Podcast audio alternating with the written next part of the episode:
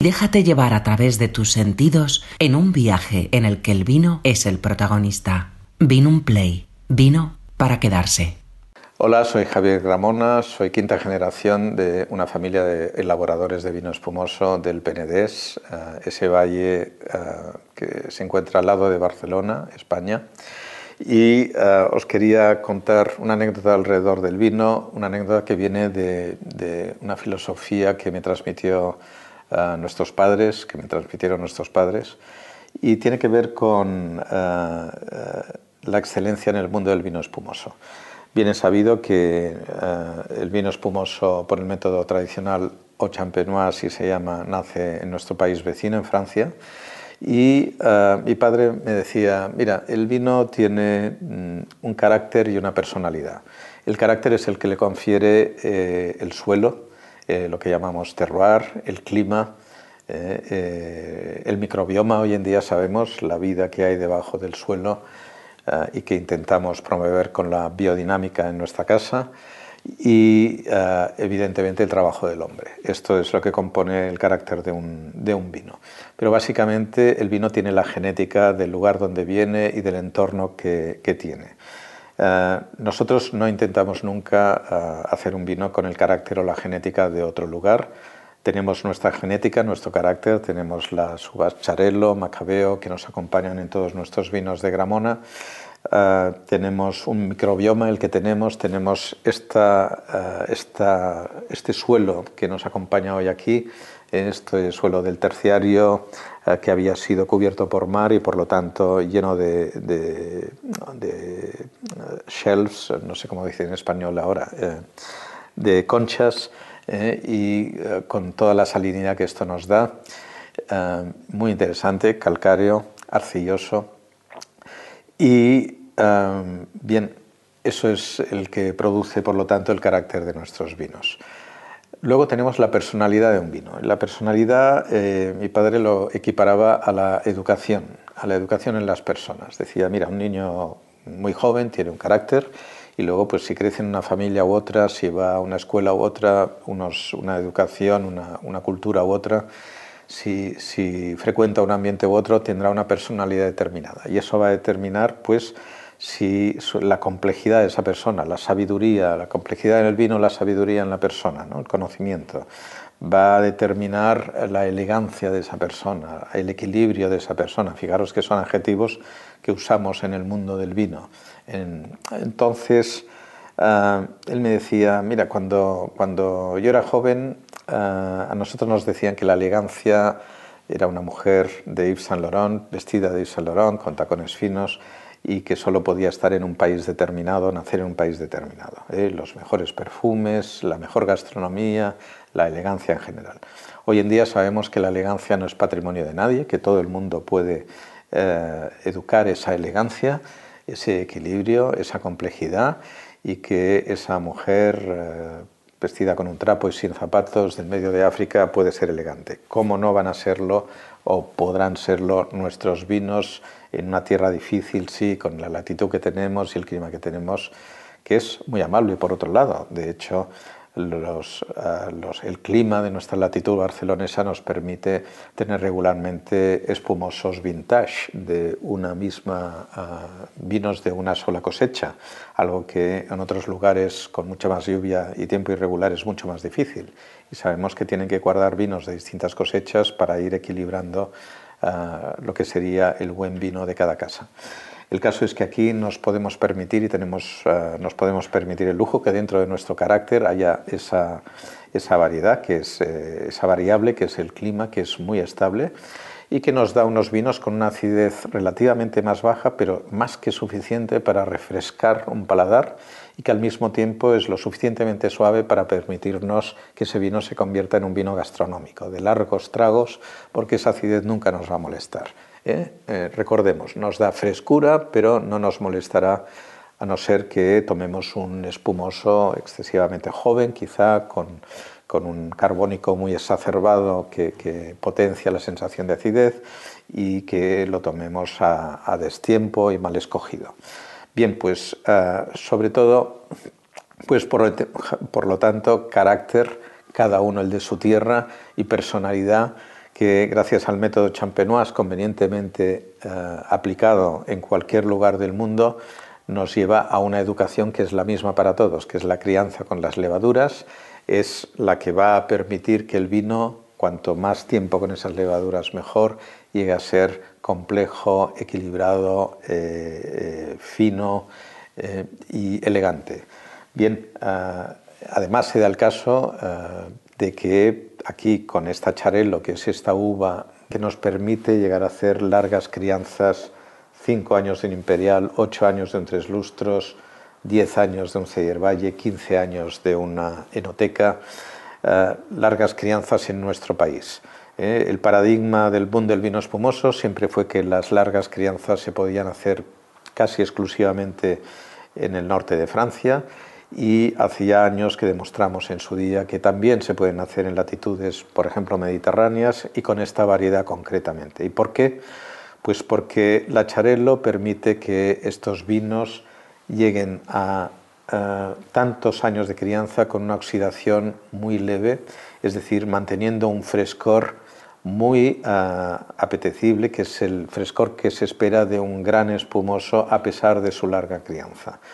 Eh, eso es posible porque, eh, bien, nosotros no sabíamos cuando nuestros bisabuelos mandaban charelo a Francia durante la filoxera y veían que ese vino llegaba fresco para hacer incluso un vino espumoso, no sabían qué razón había y no fue hasta nada menos que en 1997 la Universidad de Dijon nos dice por primera vez que el charelo es la variedad blanca que han estudiado con más ah, resveratrol, con más antioxidantes, más que cualquier otra variedad ah, blanca.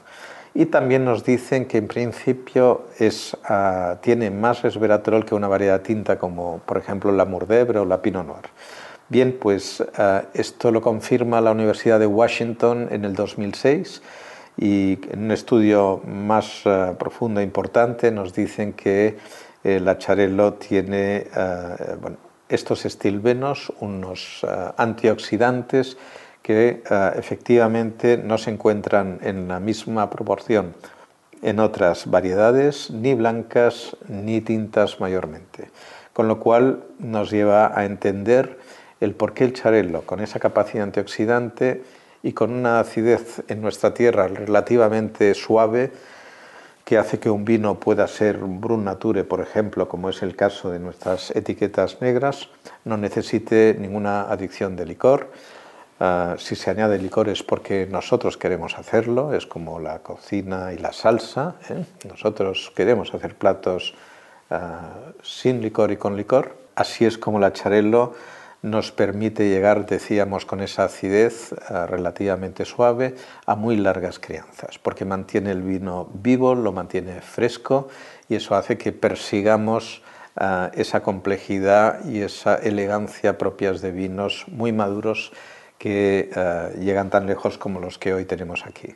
Hoy traemos aquí tres vinos espumosos que representan el territorio donde estamos, el Penedés, un territorio de unas 20.000 hectáreas cerca de Barcelona, de Barcelona ciudad, y eh, que están basados básicamente en las uvas eh, locales, uvas de Charello, Macabeo, y en algún caso tenemos una pequeña aportación de eh, un 10% de Chardonnay en una de las tres botellas, como veremos.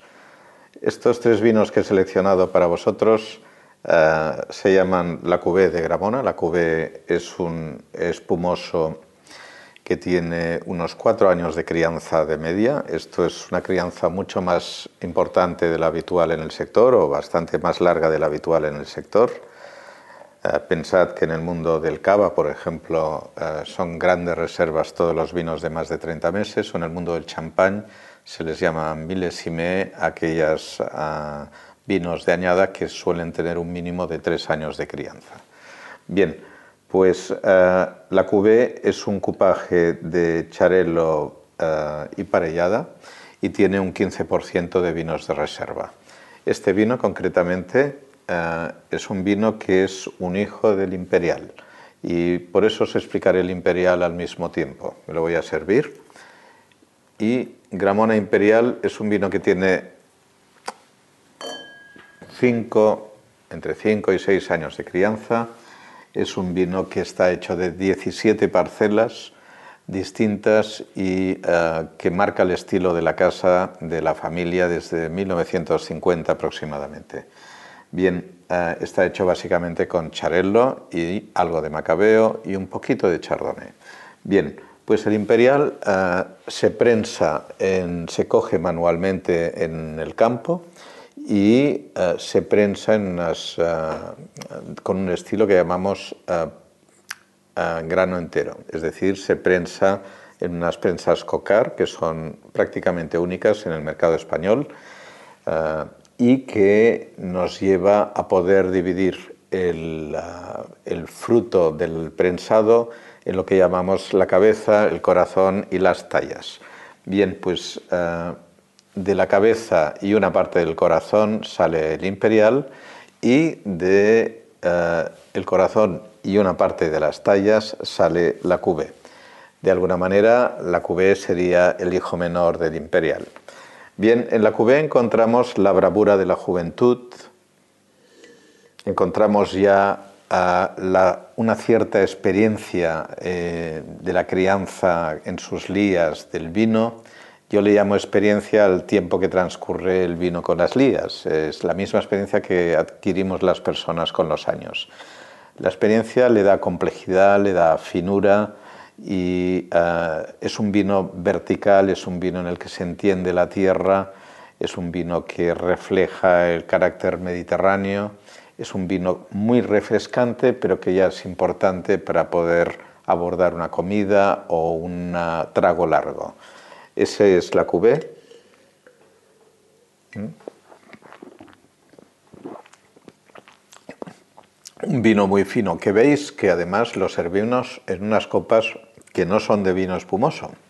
Son unas copas anchas, de una base ancha, que reparten muy bien el carbónico. Son unas copas de vino blanco. Yo recomiendo, cuando se llega a este nivel de vinos espumosos, irnos a copas de cristal, a ser posible, no de un vidrio eh, vulgar, sino de cristal.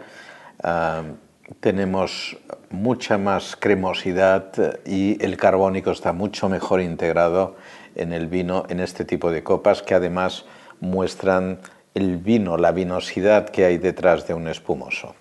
Bien, eh, la segunda copa, la de Imperial, tiene una pequeña aportación de Chardonnay, que le da un toque de mayor elegancia si cabe, y es un vino que al tener algo más de crianza ya entra en un estadio de una bollería muy fina, de una cremosidad.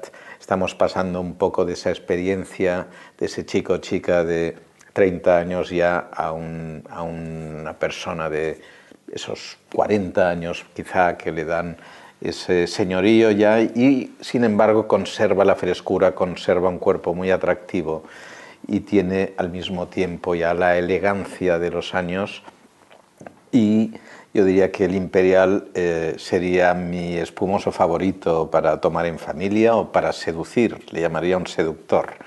Es un vino que eh, te llena la boca con tanta ah, elegancia que realmente te pide beber más y eso nos lleva lógicamente a un estado de alegría, a un estado de relax, y a un estado de acercamiento de las personas, ¿no? que para eso sirve el buen vino, para acercar a las personas.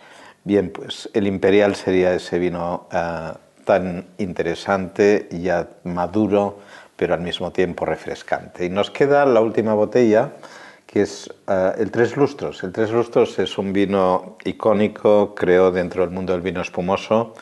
Ha causado prácticamente un cambio de paradigma en el mundo del vino espumoso español. Fue quizá una botella que empezó eh, en la época de nuestros padres, en los años 50, eh, eh, siendo quizá el primer espumoso de larga crianza español. llegó a tener 10 años de crianza. hoy en día tenemos con 10 años de crianza otras botellas de la casa, el Ceyer Valle, y tenemos un tres lustros que, por ejemplo, es del 2013, hoy estamos en el 2021 y por lo tanto tiene prácticamente nueve años de crianza. Es un vino directo, muy seco, ah, hecho básicamente con charello y es un vino que ah, yo le llamo el vino de los amigachos, esas botellas de trago largo que yo vaciaría comiendo o no ah, con un grupo de buenos bebedores de vino y que es un vino sobrio, es, esa persona volviendo a, los personajes ya de una cierta edad, pero que se mantiene eh, con un cuerpo perfectamente en forma, sano, eh, directo, eh, muy limpio,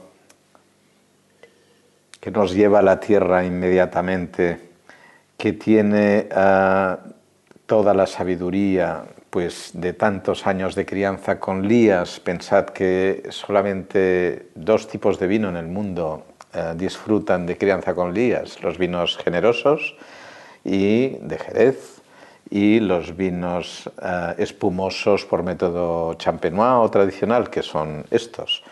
Bien, pues esa crianza con lías nos lleva a una complejidad de aromas eh, que yo os invito a que cada uno de vosotros describa, pero evidentemente no estamos solo en la bollería, sino estamos en una complejidad de frutos secos, estamos en, en ah, bien, pues. Melocotón maduro, ya melocotón deshidratado, orejones creo que le llaman, eh, y al mismo tiempo un limón Maduro, eh, en fin, eh, no pararía de darle, eh, de sacar objetivos interesantes de esta, de esta botella, unos balsámicos que no vienen de la madera, vienen de la evolución de la levadura dentro del vino. tenemos una, una fruta al horno ya evolucionada, y en boca es elegantísimo, es un, es un vino fino que recomiendo más que nunca tomar en copa de vino, porque es, es, ante todo un gran vino, un vino que tiene esa burbuja necesaria para quitarnos la sed, para refrescarnos, pero ante todo estamos tomando un gran vino que puede acompañar cualquier comida, no cabe duda, ¿eh? porque es un vino discreto que no nos llenará nunca el estómago de carbónico, sino que simplemente nos refrescará y luego nos dará ese vino de 9, 10 años que, Dios mío, eh, puede acompañar eh, cualquier salsa, cualquier eh, elemento de la gastronomía, por, por personal que sea este o por intenso que sea este elemento de la gastronomía. Bien, pues esta es una colección que os propongo hoy, pues por lo tanto cuatro años de crianza, cinco y pico años de crianza, nueve años de crianza, de unos vinos que son eh, muy eh, representativos de una latitud, la latitud mediterránea de Barcelona, un paisaje, el Penedés, de unas montañas que están frente al mar, un valle único donde tenemos unas variedades también únicas en el mundo que son básicamente la Charelo y la Macabeo y la Charello, hay que decir, tenéis que saber, es una uva que se aguanta estas crianzas tan importantes, que son muy poco corrientes fuera de la Champaña. Se dan básicamente en nuestra tierra, es porque es la uva con más antioxidantes que hay en el mundo del vino blanco y también tiene más antioxidantes que muchas uvas tintas. ¿eh? Estos antioxidantes que sabéis que hacen que el vino sea relativamente interesante para la salud y para nuestra sangre. Bueno, pues así terminamos esta cata de hoy y eh, bueno, espero veros en otras catas eh, de otros vinos que podemos presentaros en algún momento. Muchas gracias por vuestra atención. Vino un Play, vino para quedarse.